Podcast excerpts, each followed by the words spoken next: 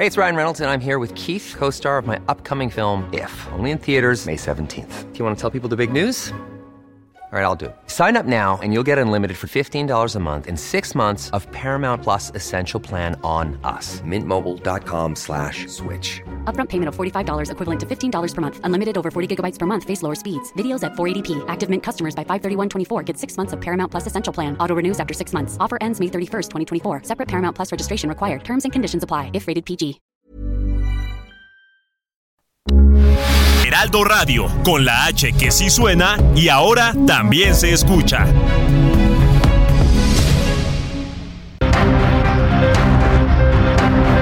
Heraldo Media Group presenta Periodismo de Emergencia con Hiroshi Takahashi, Arturo Rodríguez y Brenda Ruiz. Con las reglas del oficio, comenzamos.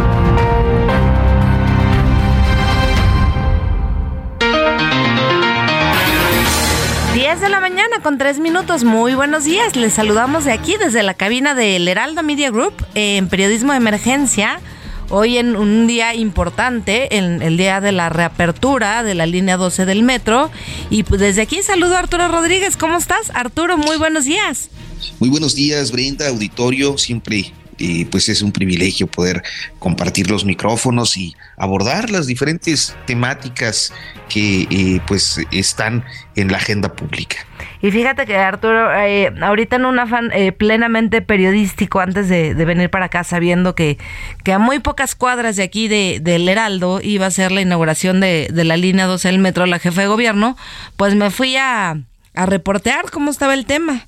Y efectivamente eh, yo pude observar pues ya varias camionetas de la Guardia Nacional eh, supervisando la zona, ya estaba ahí por ahí el secretario de Movilidad eh, Layú, eh, el secretario de Obras Ulloa, esperando el arribo de la jefa de gobierno, que vemos que ahorita ya está dando sus palabras, pues hay que recordar que el, el, el, 21, el 2021 pues se sufrió este dramatiquísimo accidente que dejó 26 personas fallecidas el 3 de mayo de 2021 en, con esta caída de, de la línea 12 que hoy reabre eh, la parte subterránea. Sí, es eh, creo que una, una noticia muy eh, relevante para la Ciudad de México y para la movilidad de muchísimas personas, ¿no? Que eh, pues necesitan esa, esa vía de comunicación y que naturalmente pues se han visto perjudicadas todo este tiempo de, de paro en el, en el servicio. Exactamente. Y justamente para hablar de este tema, de la llegada de la Guardia Nacional, eh, al, al, metro del accidente eh, que pasó la semana pasada. Fíjate que tenemos el honor de tener con nosotros aquí en cabina a Eduardo Ramírez Cato, ingeniero especialista en infraestructura ferroviaria, eh, para hablar de este tema. Ingeniero, gracias por estar con nosotros. ¿Cómo está? Muy buenos días. Muy buenos días, ¿cómo estás, Brenda? Muy bien, muchas gracias. Arturo Rodríguez. Pues, eh, ingeniero, muy, muy eh, interesados en, en, su perspectiva sobre este, sobre este tema. No, a tus órdenes, Arturo. ¿eh? Este, sí, la verdad es un, un tema interesante porque eh, afecta la vida de muchas personas, de muchos millones de personas en Ciudad de México, y creo que es relevante ver cómo va a caminar de aquí en adelante esta apertura de la línea 12 subterránea sobre todo por el impacto de más de 140 y tantas mil personas diarias que sirve ese tramo solamente, según nos han dicho. Oiga, ingeniero, y hablando de, de, este tema eh, y de lo que pasó la semana pasada, ¿usted ve necesaria la presencia de la Guardia Nacional? La Guardia Nacional está capacitada eh, para detectar este tipo de sabotajes de los que se han venido hablando durante toda la semana? Bueno, salvo que se metiera la Guardia Nacional, digamos, en la parte operativa y revisando los túneles, que es en donde creo yo se han dado las fallas, eh, eh, específicamente el accidente de la línea 3 se dio el día previo, estaban haciendo algunas reparaciones en los sistemas de comunicación y de iluminación. Eh, si la Guardia Nacional va a estar cuidando estos aspectos, creo que puede ayudar. Estar en los andenes pues eh, la gente se siente acompañada, nos han dicho, pero creo que la gente está acompañadísima, porque está llenísimo. Aunque eh, según estadísticas eh, ya, ya, ya reportadas, pues hay la, la sensación de mayor seguridad con la Guardia Nacional dentro. Pero la Guardia Nacional no va a resolver el tema, digamos, del problema operativo, ¿verdad? Oye, ingeniero, y en su experiencia, que, que justo lo platicábamos antes de entrar al aire, que yo todavía no nacía y usted ya estaba ejerciendo esta profesión, eh, ¿cuáles son las probabilidades o qué tan fácil es poder cometer un acto de sabotaje en el metro?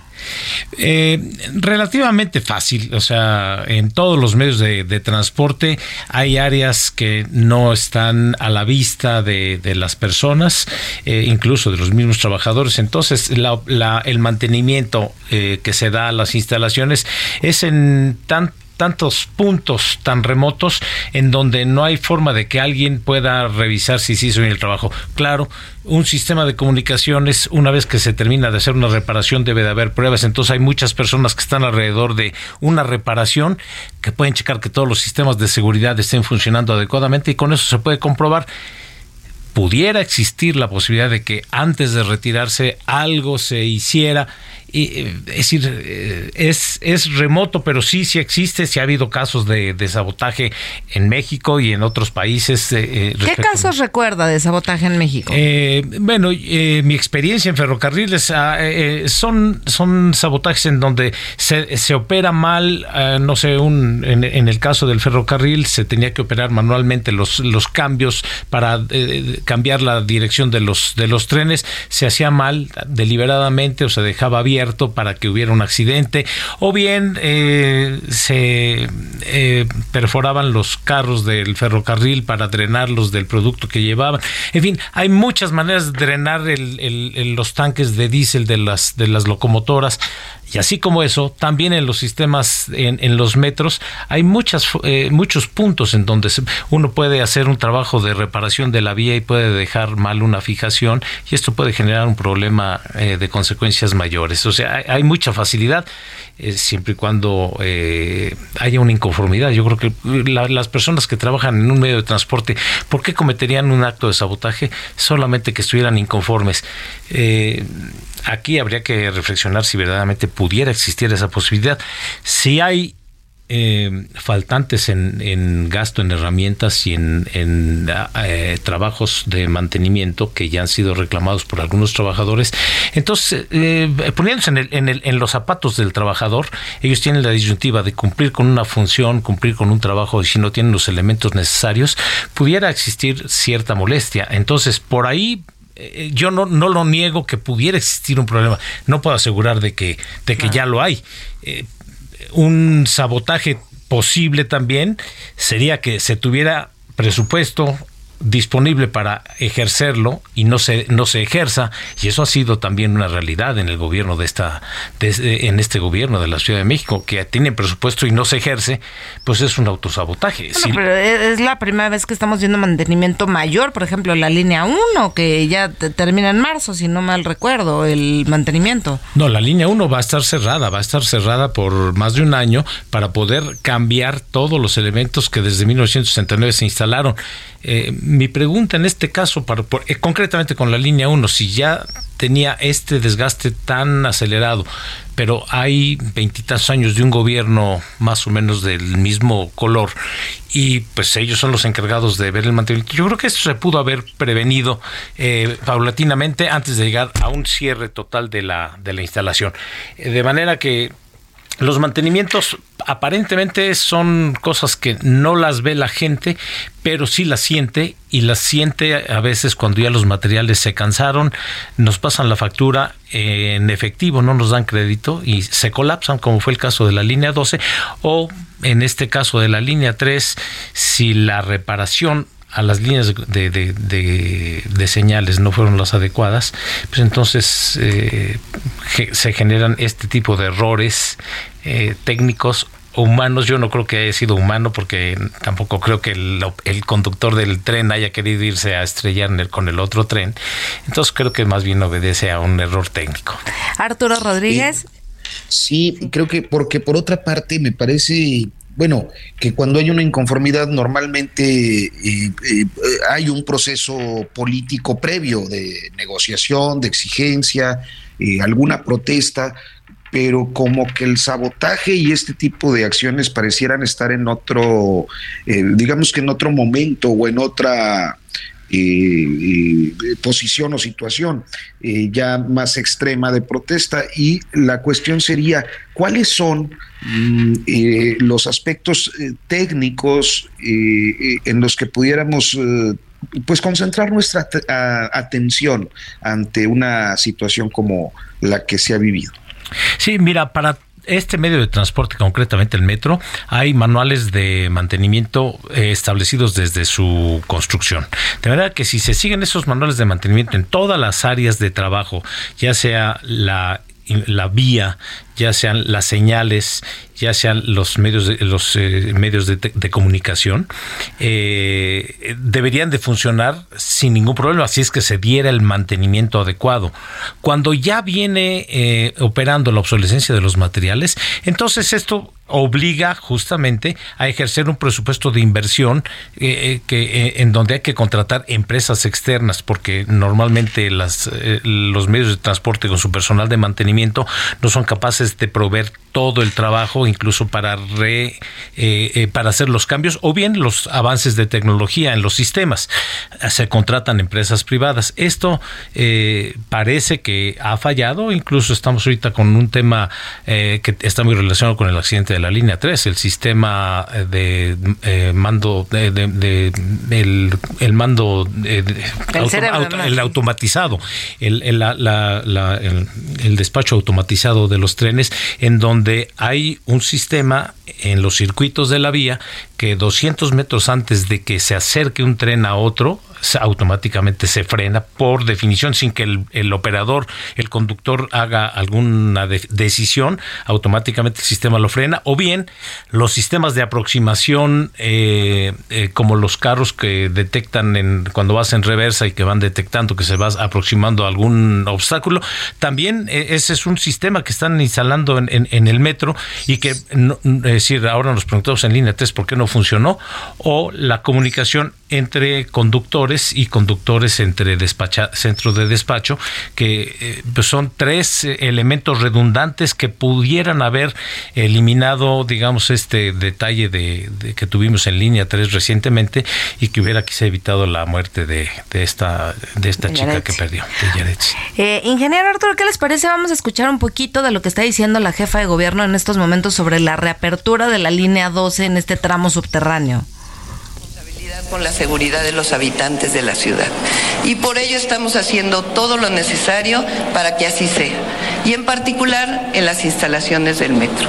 Así que el día de hoy, además de todo esto que menciono, es muy importante este trabajo que hemos estado haciendo para garantizar también la seguridad de la línea 12. Es una inversión que en su gran mayoría hicieron las empresas que construyeron la línea 12 del metro, que tuvo un trabajo sustantivo muy importante y que hoy pues podemos tener la certeza de que realmente todas estas obras garantizan la seguridad de los usuarios. Esta es mi participación el día de hoy. El día de hoy el metro de la ciudad en la línea 12 es gratuito y a partir del día de mañana eh, ya estará funcionando en este tramo subterráneo. Muchas gracias a todos y a todas y los invitamos a que podamos entrar a este tramo subterráneo de la línea 12. Muchas gracias. Agradecemos el mensaje que nos ha dirigido la doctora Claudia. Bueno, pues ya escuchamos a la jefa de gobierno, Claudia Sheinbaum, eh, en esta reapertura del tramo subterráneo de la línea 12 del metro. ¿Cómo, ¿Cómo cuánto tiempo se debe tomar eh, de pruebas para una reapertura de este tamaño, ingeniero? Eh, aparentemente ya hicieron el periodo de pruebas. Normalmente son un mes, un mes, mes y medio, en donde revisan que todos los sistemas estén funcionando, en que no haya algún problema en la vía, porque hubo cambios fuertes en, el tema de la vía. Se cambiaron eh, balastos, bueno, se levantó todo el balasto, se colocó una losa, se colocó de nuevo el balasto, los durmientes, la fijación nueva, rieles nuevos. Entonces tienen que checar que todo esté funcionando bien, que haya un periodo de asentamiento de la vía que también lo necesita y que los sistemas de comunicación, de apertura de puertas, de, eh, es decir, todo esté funcionando de manera adecuada. Entonces, en mes, mes y medio, ya una vez que se terminan los trabajos, es suficiente para tener un periodo de pruebas como ya lo tuvieron. Oye, ingeniero, y para los mortales que no entendemos estos temas, ¿por qué es mucho más fácil y práctico abrir este tramo subterráneo que el tramo elevado? Es una cosa muy curiosa que, que, sucedió. El colapso realmente fue en la parte elevada y uno se preguntaría por qué tuvieron que atender el tramo subterráneo. Entonces, traducido en lenguaje común, eh, es decir, ¿por qué están arreglando mi recámara si en realidad este lo que se dañó fue el, la, cocina? La cocina. Sí, sí. Bueno, pues resulta que lo que no nos dicen, o, se utilizan a veces eufemismos en, en, las definiciones de lo que hace el gobierno, pero básicamente el Comité Técnico Asesor, que fue quien sugirió el hacer los trabajos en la parte subterránea que no tenía nada que ver con el colapso, tienen que ver directamente con la mala calidad de los materiales que se pusieron de origen. Se puso un riel de muy baja dureza, se pusieron unos durmientes poco robustos, hoy están nos dicen que cambiaron de dureza los rieles en algunas curvas medio cerradas, medio forzadas, aunque esas curvas también eh, eh, han respondido a, los desgastes al tipo de unidades que se compraron desde un principio, no eran las que se habían especificado originalmente. Hay una decisión en la Secretaría de Finanzas de hacer un contrato de arrendamiento con mantenimiento en otros carros que tenían una base de rodamiento más larga y esto cuando es más largo en las curvas cerradas forzan más la vía eso provocó el desgaste ondulatorio famoso en la parte superior de la línea 12 y también originó un desgaste prematuro en las curvas del tramo subterráneo. Hay que cambiar ese riel hay que cambiar los durmientes, hay que cambiar el balasto. El balasto no tendrían por qué cambiarlo en 12 años que llevan de operación, pero el tema es que ya estaban tapados los cárcamos, justamente porque el material pues, se ha venido deshaciendo, se hace polvo, se cementa. chafa el material. Chafa el material, exactamente. Entonces, realmente lo que aprovecharon con el comité técnico asesor es a justificar el mantenimiento que no le habían dado por un, eh, en el tiempo de operación, pero también para justificar lo que se hizo mal de origen por parte de las compañías. Y entonces, ¿cuánto tiempo tendríamos más que esperar para, para la reapertura del, tramo elevado?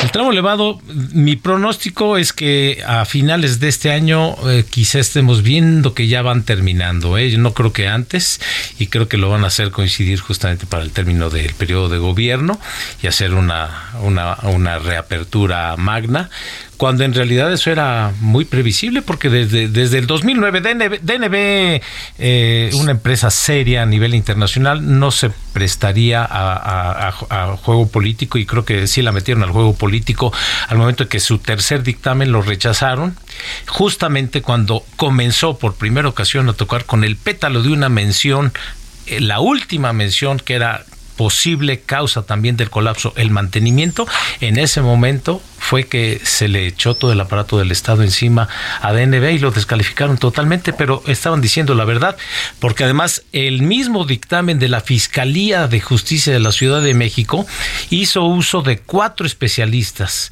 uno en ingeniería, uno en estructuras, uno en geotecnia y otro en topografía y fotogrametría. El dictamen del, del topógrafo fotogrametra eh, decía que ya existían eh, manifestaciones de flexiones aceleradas en las, en las traves del metro. Y eso no se tomó en cuenta, no, no se le dio importancia en el dictamen final de la Fiscalía. De manera que si hay una, una dirección, digamos, de los de, del el cauce de la historia, de las verdades, si hay una dirección eh, a favor de, de que no se toque a este gobierno.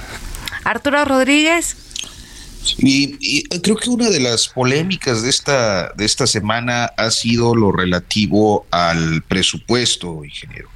Este, hay suficientes recursos para, hubo suficientes recursos para tener eh, un sistema eh, óptimo, eh, hay suficientes para pues hacer todos estos ajustes que usted nos, nos comenta?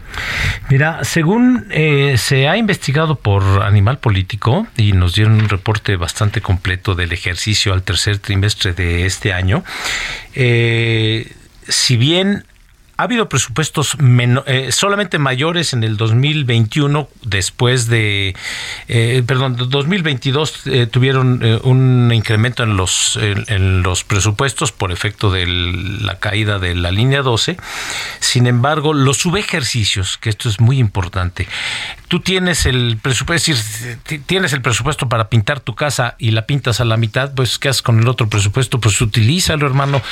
Pero dejas a la mitad de la pintura pues evidentemente evidentemente no, no, no puedes pedir que se vea bien la casa. Bueno, aquí está sucediendo lo mismo. Tienen recursos quizá limitados, pero además hay un subejercicio, a eso me refería yo cuando hablaba de de el auto auto este eh, atentado, ¿verdad? Pues cuando tú no ejerces los recursos que tienes disponibles, una de dos o se están limitando el ejercicio o hay una incapacidad de quien los ejerce para aplicarlos. Yo no creo, si no ha habido un cambio radical, digamos, en, en el personal técnico que está trabajando en el metro, solamente son los directivos, creo que entonces el problema está en la dirección, no está en la parte eh, de ejecutoria. Pues muy bien, ingeniero, pues muchísimas gracias por su tiempo, por acompañarnos en cabina esta, esta mañana de reapertura del tramo subterráneo de la línea 12. Y pues ya sé, yo creo que seguirá siendo nota, ¿no crees, Arturo? Pues con toda seguridad. Ha, habido además otros eh, incidentes menores, ciertamente, pero eh, significativos o representativos de la situación que ya nos describe eh, el ingeniero, a quien le agradecemos pues la oportunidad de poder platicar y de conocer un poco más a fondo lo que está ocurriendo con el sistema en la ciudad. Si se valiera una sola petición, yo le pediría al gobierno de la Ciudad de México que en lugar de preocuparse tanto por las víctimas, se preocupe más antes de que hubiera víctimas por los que usamos el metro y que haya buen mantenimiento. ¿Qué mejor justicia redistributiva que utilizar un presupuesto adecuadamente en beneficio de todos los millones de personas que utilizan el metro? Muchas gracias. Gracias, ingeniero. Pues vamos a un corte y regresamos aquí a Periodismo de Emergencia.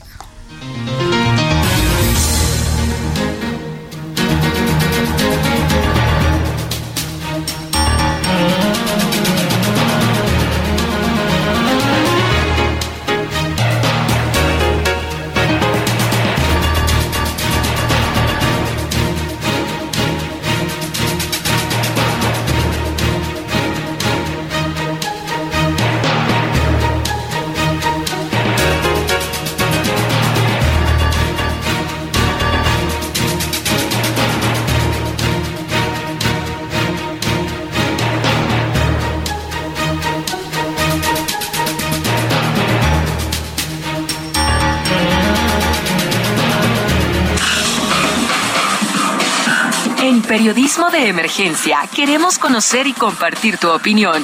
Escríbenos o manda un mensaje de voz al WhatsApp 5580 69 79 42.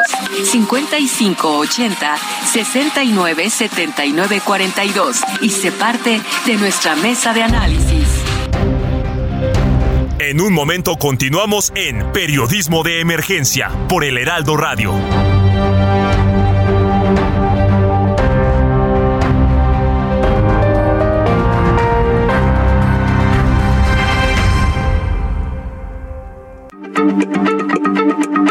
Heraldo Radio, la H se lee, se comparte, se ve y ahora también se escucha.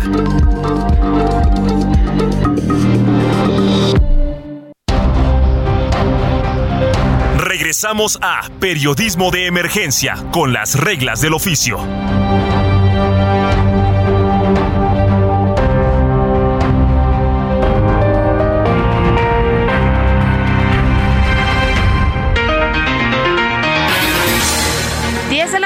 Con 30 minutos y continuamos aquí en Periodismo de Emergencia.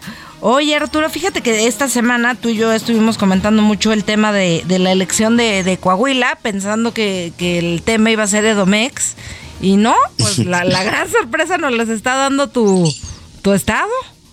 Mi estado natal, fíjate que pues ha sido un proceso interesante porque a final de cuentas las oposiciones eh, batallaron mucho la última semana en sus, en sus negociaciones y llevaron hasta el límite del viernes eh, pues la definición de las diferentes candidaturas. El día de hoy pues ya eh, están, desde ayer están ya en precampaña los precandidatos de las diferentes fuerzas políticas.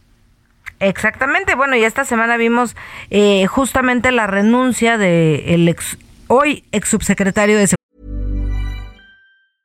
I'm Sandra, and I'm just the professional your small business was looking for. But you didn't hire me because you didn't use LinkedIn jobs. LinkedIn has professionals you can't find anywhere else, including those who aren't actively looking for a new job but might be open to the perfect role, like me. In a given month, over 70% of LinkedIn users don't visit other leading job sites. So if you're not looking on LinkedIn, you'll miss out on great candidates like Sandra. Start hiring professionals like a professional. Post your free job on linkedin.com/people today. Seguridad Pública Federal Ricardo Mejía para irse como virtual candidato del PT, eh, rompiendo con esto la, la alianza. Y entonces por eso tenemos en la línea al senador con licencia Armando Guadiana para hablar de este tema, quien es el virtual candidato de, de Morena al gobierno del estado. Senador, ¿cómo está? Muy buenos días. Otra erupción persisten por más tiempo. Estamos. Sí, senador, ¿cómo está? Muy buenos días. Bien, buenos días. Gracias por estar con nosotros. Bienvenido, Arturo. Pues, eh, ingeniero Guadiana, y finalmente, pues no se logra concretar la coalición. ¿Qué fue lo que pasó? ¿Cómo, cómo es que no, eh, pues se realizaron las negociaciones con, con el PT y el Verde? Bueno, pues yo creo que, pues por un lado, pues eh, el Verde está acorde ahí por los mismos intereses en Coahuila con el, con el eh, y por otro lado el, el, PT pues como tiene muy poquito muy poquitos este seguidores vamos a decir estamos hablando del menos del 2 entonces pues ellos buscan mantener su registro no batallar y, y quieren aprovechar pues este al otro señor que para mí ya es historia que le vaya bien porque los enemigos que tenemos enfrente son el PRI y es contra los que tenemos que luchar y con las que, los que tenemos que sacar después de noventa y tantos años. Oye, ingeniero, pero este, ¿cómo, cómo eh, evalúa usted un proceso eh, al que va con tres, eh, o sea, usted y otras dos personas reivindicando la, la cuarta transformación? Pues sí, no, no, no es un, no es un proceso sencillo, pero lo vamos a lograr porque nosotros vamos a hablar de autenticidad, de una verdadera lucha contra el PRI. Eh, las otras fuerzas, o pequeñas fuerzas, llamémosle, pues solamente tratan de dividir y ayudarle al PRI. Esa es la realidad. ¿eh? Brenda. O sea, los que eh, hace una semana pudieron haber sido sus aliados, hoy los llama quienes eh, le están ayudando al PRI. Pues claro, pues bueno, pues yo creo que eso lo, lo lee, lo ve el ciudadano más, más este, de menos conocimiento político y, y esa es una realidad, ¿verdad? Indirectamente, o sea, indirecta o directamente le están ayudando al PRI y bueno, por eso no nos preocupa. Nosotros vamos a seguir en la lucha, este, sobre todo, pues con la, eh, la marca Morena que ya creció muy fuerte en el estado, con el trabajo que realicemos y además, pues, con la popularidad fundamentalmente de nuestro presidente López Obrador, que anda cercano al 70% y que pues ya es equiparable a muchos estados del centro y del sur. Oiga, ingeniero, este, eh, bueno, es, es eh, creo que necesario eh, observar que en el caso de del Estado de México logran la, la, unidad, en el caso de Coahuila no, por eso pues nos interesaba ver su, su planteamiento. Este, sin embargo, creo que las críticas o los temores que había y que se comentaban mucho eran la recepción de algunas personalidades en el entorno del licenciado Ricardo Mejía. Y hoy, bueno, ayer vimos que ya estaban con usted eh, Samir Fernández, eh, eh, Morán, algunos otros que recién abandonaron el barco, no solo priista, sino del gabinete estatal del gobernador Riquelme. ¿qué, qué, cómo explicar esta, eh, pues adopción. Es que ellos en realidad fueron a dar a Morena, a Morena pero pues eh, el otro señor al cual ya que le vaya muy bien, o pero no creo que le vaya bien, pero bueno, es cosa de él, solamente pues este pues engañaba ahí a las gentes y, que era el Juan Camaney, y por eso pues, pues realmente estaban, pero ellos en realidad estaban con Morena, y como lo manifiestan nosotros somos, vamos con Morena, y si este señor va por otro lado, pues nosotros ya no tenemos que apoyar, nosotros apoyamos desde siempre al que designe Morena, y nosotros pues nos están, eh, no, no que nos designe Morena, pues fue la metodología, tú fuiste testigo, estuviste en la junta aquella donde dieron a conocer el resultado de las encuestas el 12 de diciembre y pues eh, eh, a mí me tocó y aparte pues era lógico con un más de 76% de arraigo contra las otras personas de 30 puntos abajo más pues este el señor este pues no pasaba el tercer lugar. Pero yo creo que para nosotros ya es historia vamos a caminar adelante y este todos los liderados y la gente que estaba convencida ahí, sobre todo con convicción con Morena, pues tienen que van a venir con nosotros, porque claro, porque son morenistas y por eso están, por eso están esto y estos liderazgos y eso son, no es más que la manifestación del apoyo al proyecto de la cuarta transformación, al proyecto que encabeza el presidente López Obrador y por eso están con nosotros.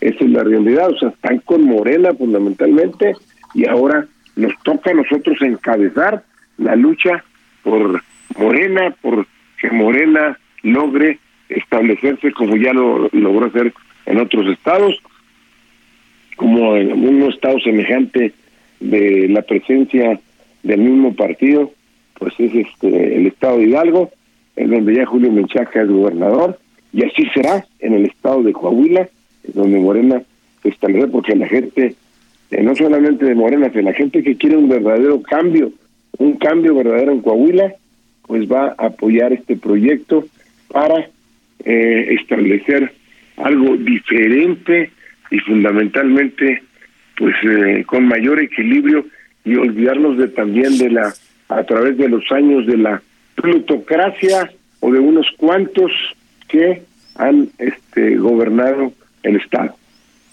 me quedan dos, dos planteamientos, perdón Brenda, este, pero uno, uno tiene que ver este, primero con, con la rebelión o la inconformidad que había. Ya no tiene riesgo de judicialización, ingeniero, eh, con las acciones que estaban emprendiendo algunos de sus compañeros de partido desde el Consejo Estatal o, por otras vías. No, no, yo creo que ya la, la gente va entrando en razón y fundamentalmente pues han comprendido pues que, que no es eh, no es más que la las reglas y a quien apoya mayoritariamente de los aspirantes. En este caso pues un servidor me tocó y me me toca abanderar y sobre todo con ética moral defender la eh, con convicción los eh, la, la lucha de Morena y sobre todo que es la lucha de la mayoría de la gente, porque la mayoría de la gente es la que menos tiene y unos pocos pues tienen mucho, y muchos que no tienen nada o tienen poco.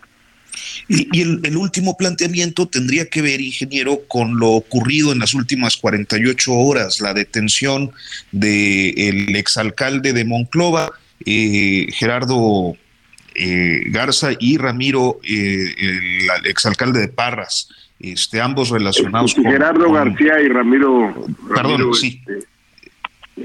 Este, bueno, pues yo creo Ramiro N.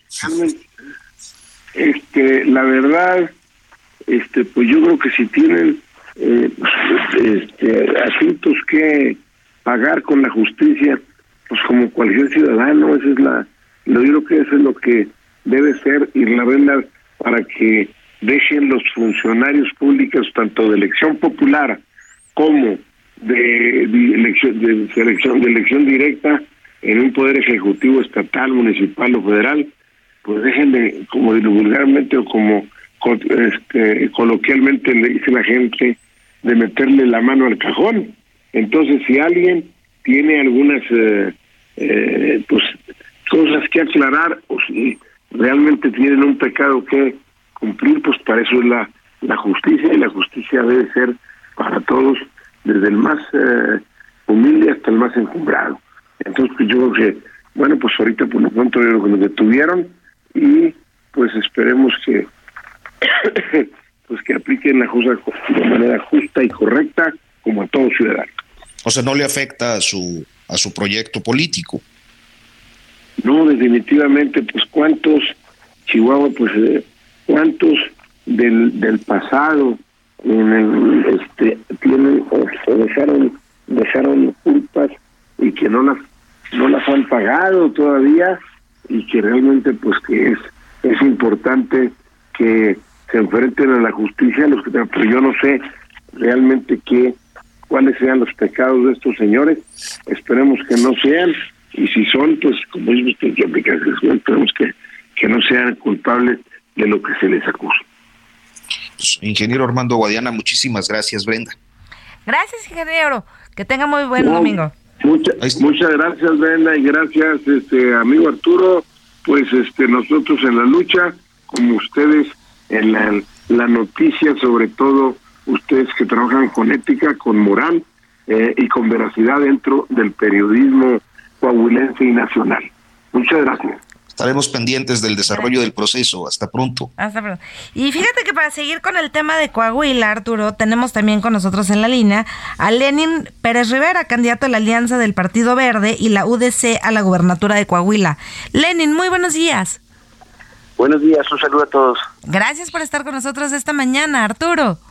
Pues eh, nada más para contextualizar para quienes eh, no están, eh, digamos que en la dinámica coahuilense, Evaristo Lenin Pérez Rivera es líder o dirigente, líder de, de Unidad Democrática de Coahuila, que es un partido local pero que eh, tiene una trayectoria ya de tres décadas y que se ha mantenido históricamente, pues por ahí como cuarta fuerza electoral en, en el episodio más reciente, o sea, con una presencia importante, este, casi siempre con representación legislativa, y que en esta eh, etapa, eh, para decirlo con claridad, parecía ir eh, encaminando el año pasado eh, una alianza con Morena, finalmente eh, sale de, esta vía y termina aliándose con el Partido Verde y postulando a Evaristo Lenin. Así que, primero que nada, ¿Cuál fue el motivo de la ruptura de esa coalición? Que creo que es el, el tema que toda la semana pues sorprendió en el contexto nacional, Lenin. Pues fueron muchos factores, Arturo, gracias por la oportunidad de estar aquí contigo. a lo largo, el tú sabes que el año pasado fue una alianza muy traumática, nos tumbaron la coalición, Unidad Democrática dio todos sus votos a Morena, prácticamente no participó. Y después de este proceso donde además le dimos los triunfos importantes a Morena en Coahuila, que están cifrados principalmente en el Distrito 1, el Distrito de San Pedro con, con Musquis, y los municipios más importantes que se gobiernan hoy, pues son con actores de unidad democrática. Pues después de ahí vino una exclusión hacia nosotros, una, yo honestamente lo siento como un celo político donde no se nos permitió participar inclusive en el proceso interno de la definición de la candidatura de la gubernatura. Eh, la convocatoria por sí misma era, era totalmente excluyente, era para militantes.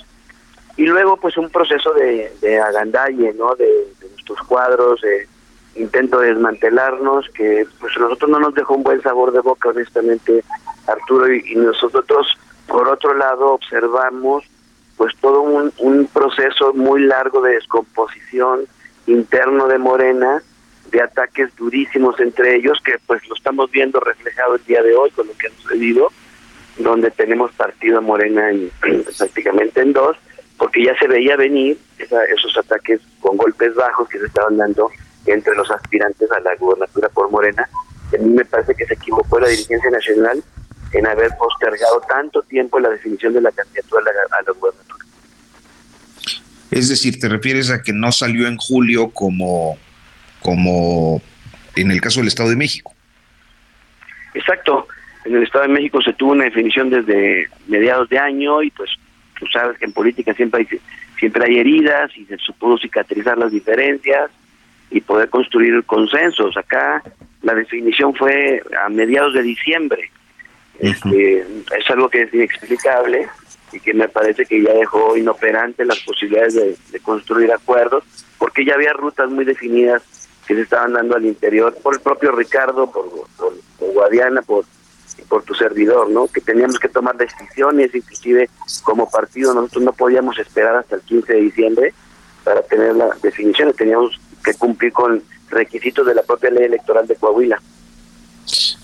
Guadiana eh, ha dicho que en tu caso, en el caso de, del candidato de PT, eh, Ricardo Mejía, pues le están haciendo el juego al, al, PRI, al Moreirato y al gobernador Riquelme. ¿Cómo respondes a estos señalamientos? Pues mira, eh, nosotros hemos estado en la, en la alianza que ha desafiado al PRI desde el 2011. Nosotros estuvimos contra la alianza contra Humberto Moreira, contra contra Rubén Moreira. Hace cinco años nos robaron la, el triunfo que obtuvimos en la alianza con Acción Nacional contra Miguel Ángel Riquelme.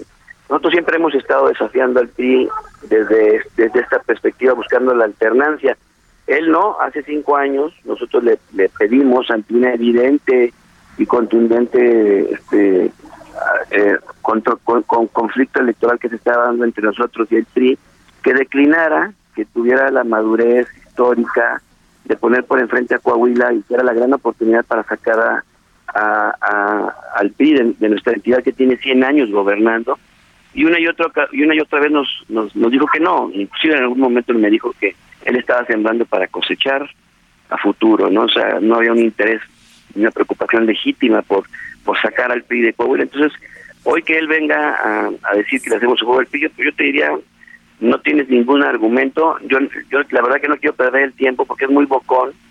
Este, públicamente hoy la situación que él vive es precisamente por ese tipo de, agravios que él ha cometido en el pasado y que hoy no le permite construir unidad. Eh, ha estado inclusive en contra, en posiciones muy claras en contra del presidente Andrés Manuel, en, en muchos temas que tú ya conoces. Entonces, nosotros nos vamos a abocar sobre la posibilidad de seguir construir emoción, esperanza, nuestro objetivo es que no sea gobernador Manuelo Jiménez, que es que es la continuidad de la corrupción que prevalece en Coahuila, que es la tapadera de todo lo que se está, que, que, todos los coahuilenses queremos que se pueda este, analizar y, tener los procesos de investigación del daño tremendo que se le ha hecho a Coahuila, que nos tiene de rodillas como el estado más endeudado del país, donde no hay obra pública, donde no hay competitividad porque se está generando cada vez más pues menos recursos que se van destinados a la a, recontrataciones y reconstrucciones de la deuda. Y la única bandera que nos tiene hoy PRI para vender es que es un estado seguro. Pero es un estado que tiene ya altos niveles de atraso en la frontera hay un pueblo olvidado que no tiene empleo que no tiene desarrollo y nosotros vamos sobre la posibilidad de construir un gran movimiento en contra Brenda. Oye, Lenin, y bajo esta oposición, eh, digamos, dividida, eh, ¿Ven posibilidades reales de poderle ganar a Manolo Jiménez, eh, cuya alianza se ve muy sólida con el PAN y el PRD? Pues mira, lo que pasa es que la, alianza del PRI y del PAN tiene pues elementos de incongruencia muy importantes. Nosotros vamos a estar sumando actores en los próximos días están en contra de esa alianza. Es, verdaderamente indignante, por ejemplo, para los panistas que hace cinco años vimos la pelea con el Coahuila Digno, hoy levantándole la mano a Manolo Jiménez. Entonces, la marca del PRI tiene también un enorme desgaste, están topados. Este, lo que tiene hoy el PRI es una, una estructura básica de cerca de, de 300 y tantos mil despensas que reparten por mes, que es su voto duro, pero que ya no hay una fidelidad tampoco a esos, a esos dádivas. Y ya en el pasado los hemos derrotado. Nosotros le hemos ganado al PRI del norte siempre. Eh, somos, de hecho, en la oposición soy el único actor que no ha podido derrotar el PRI. Entonces, pues claramente no es más fácil ganarle en estas condiciones. Claramente la, la, pulverización del voto eh, provoca estas, que, el PRI tenga mejores condiciones. Pero bueno, ya sobre el camino estaremos observando a lo largo de que comience la campaña eh, quienes tienen madurez política para buscar consensos y, y siempre habrá oportunidades de generar un frente común en contra del PRI. Oye, Lenin, ¿y hay alguna posibilidad o desde ahorita podemos descartar que el día de mañana te veamos declinando en favor de Armando Guadiana? Pues mira, eh, si él agrede, como dijo el día de ayer, Esa es la parte con la cual él va a tener muchas dificultades de encontrar consenso. Necesita revisar su actuar, su actuar público y, y revisar muy bien qué es lo que piensa hacer con esta campaña, porque está viviendo un proceso de, pues de huida de la capital político que no cree en él. Este, no tiene base social, no tiene una lucha histórica en la izquierda, eh, la gente no lo identifica como alguien cercano. Fue candidato, eh, ganó la encuesta, yo no dudo que la ganó, pues porque ha sido tres veces candidato y es un candidato perdedor, perdió la gubernatura en el 17, ganó de panzazo la senaduría con el tsunami de Andrés Manuel, perdió el año pasado la, la capital del estado en Saltillo por, por una enorme ventaja de casi 40 mil votos, con un candidato muy muy a modo que, que, le puso el PRI. Entonces, yo en estos momentos no veo condiciones para para declinar por el este que no creo que represente la posibilidad de un cambio para Coahuila. Lenin Pérez, pues, pues muchísimas gracias por estos eh, minutos que, que nos diste y muchas gracias por habernos acompañado esta mañana. No, al contrario, muchas gracias a ustedes. Un saludo. Saludos, gracias. Estaremos ahí muy atentos del proceso electoral en el estado de Coahuila y también en el estado de México. En esta ocasión, pues el estado de México lo dejamos un poco porque las cosas, digamos que caminaron con naturalidad, Brenda. Pues, este, o sea, contrario a lo que pensábamos, el estado de México está fluyendo.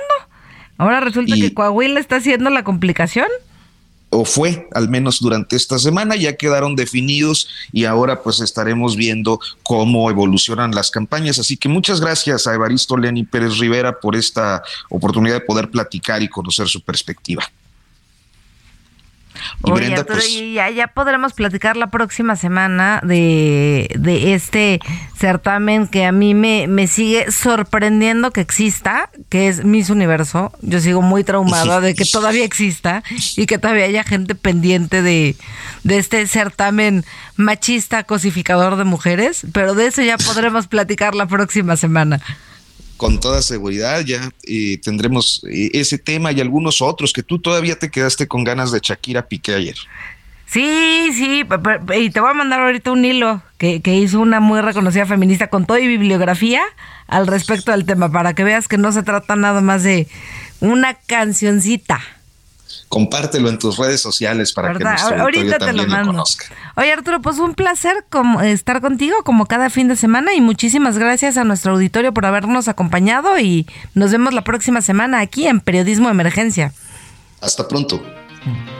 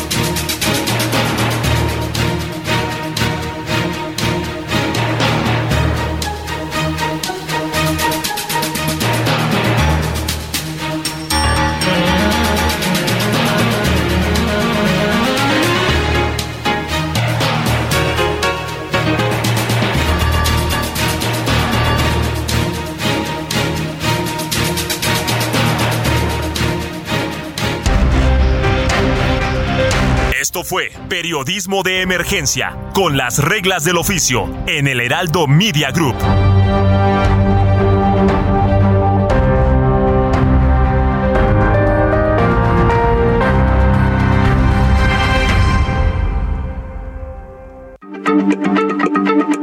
Heraldo Radio, la H se lee, se comparte, se ve y ahora también se escucha.